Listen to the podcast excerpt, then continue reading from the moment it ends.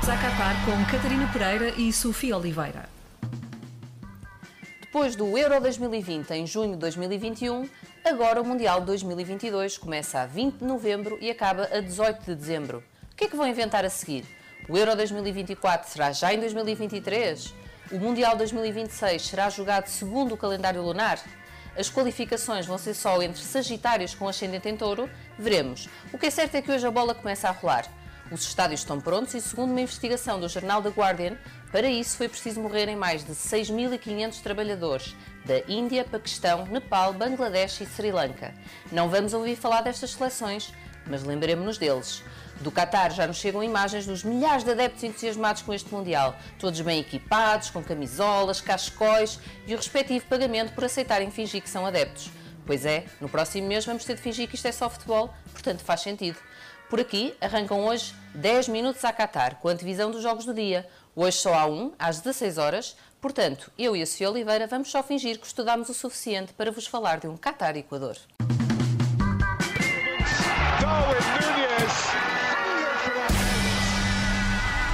A tripla da Sofia. Sofia, uh, para quem uh, uh, felizmente não ouviu o nosso episódio de teste, vamos só recordar que tu na antevisão de todos os jogos de hoje, que é só um, vais sempre escolher um Darwin do dia, ou seja, uma figura que toda a gente gosta, menos tu, e que hoje é? E que hoje é a cerimónia de abertura. Ok, e porquê? Olha, antes de mais, eu acho que hum, a cerimónia de abertura deste Mundial está um bocadinho como a Federação Portuguesa de Futebol nos últimos tempos. Isto porque hum, eles convocam, neste caso convidam as pessoas para ir, mas as pessoas não querem. A Shakira já recusou, o Rod Stewart também já recusou, portanto andamos aqui um bocadinho hum, nesta celeuma de não haver um, cantor assim mediático para poder cantar na cerimónia de, de abertura.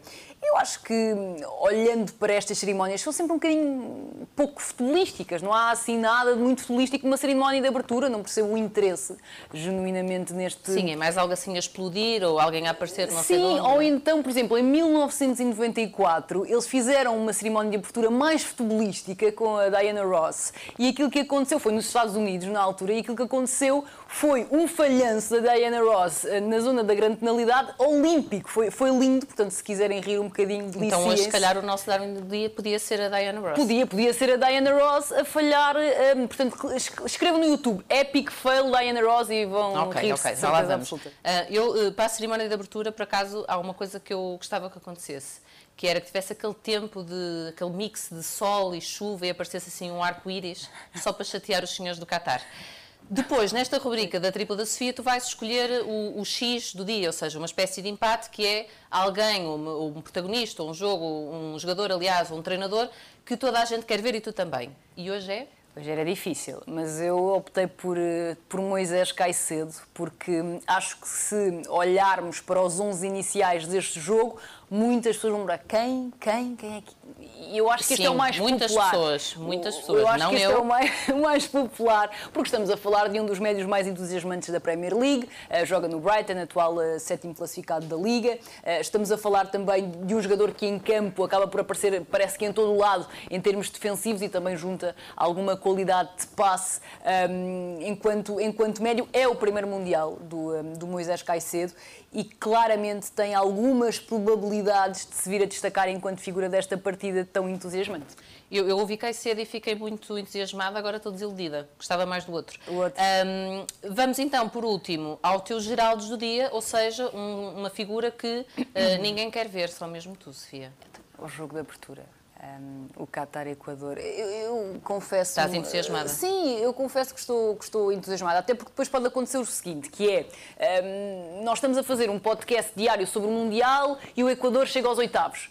Ah, e quem é que esta malta, o que é que joga, há algum jogador interessante e assim nós já fizemos aqui um alerta para duas seleções que independentemente de não terem aquele mediatismo natural das seleções que chegam ao Mundial, têm bons projetos, são seleções que até eh, em termos de infraestruturas e de projetos eh, do país estão a, progredir eh, no que diz respeito à formação, no que diz respeito até à própria forma como encaram o futebol, já não acham que basta correr para se formar ali uma, uma boa equipa e têm alguma qualidade individual. Portanto, eu acho que este jogo pode ser divertido. Portanto, domingo à tarde, fim de semana de mau tempo e tu queres mesmo que as pessoas estejam a ver um Qatar-Equador. Quer, quer... Estás a Eu, eu vou estar, para- eu vou estar, mas. Pois, mas tu vais ver todos. Não, Sim, não és grande exemplo para isto, mas pronto. Um áudio para o engenheiro. Sofia, Portugal estreia-se na quinta-feira, frente ao Ghana, às 16 horas e com transmissão em direto na TVI. Achas que o selecionador hoje já vai estar a ver o Qatar e Equador e a pensar que pena não poder estar já a lutar por um empate? Olha, eh, acho que sim, acho que há a probabilidade grande disso acontecer, tendo em conta que é o resultado favorito do nosso, do nosso engenheiro. Ahm, mas eu espero que, que sejamos um bocadinho mais ambiciosos desta vez. Apesar de na outra vez ter dado para irmos à final e termos ganho. mas- Então, em vez de se calhar de ser tudo empates, só a grande maioria dos resultados. Sim, só Mais imagina- exato, só, só sei lá, em, em- seis possíveis, tipo quatro. Ok, ok, vamos tentar. Ah, queres enviar o teu áudio? Olha, vou, vou enviar aqui o áudio, que é o primeiro. Atenção, Força, não te tem, tem de ser assim. Bom, vamos lá. Mister, então como é que é? Está tudo bem? Olha, ah, venho ah, fazer-lhe uma reprimenda. Ah, eu espero que desta vez não meta o, o Bernardo Silva a fazer piscinas no corredor direito.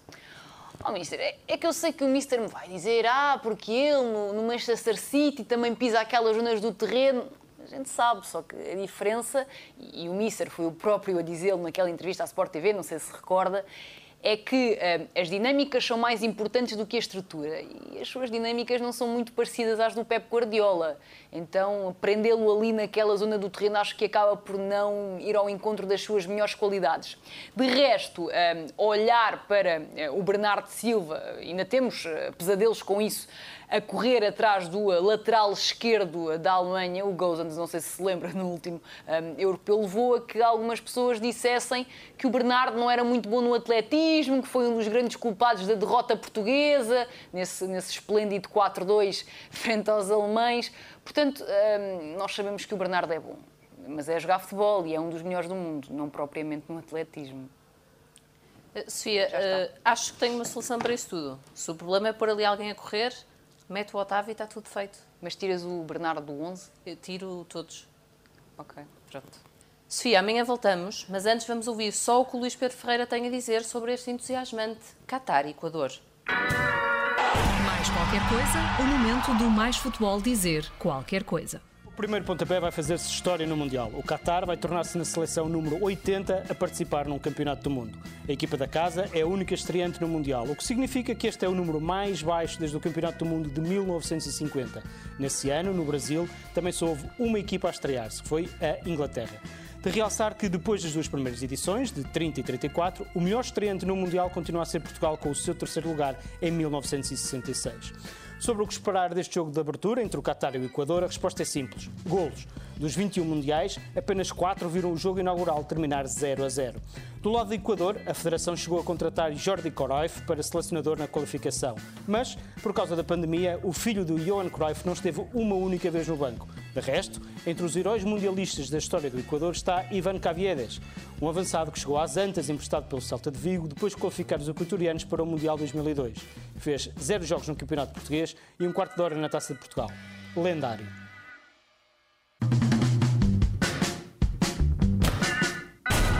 Minutos a Qatar com Catarina Pereira e Sofia Oliveira.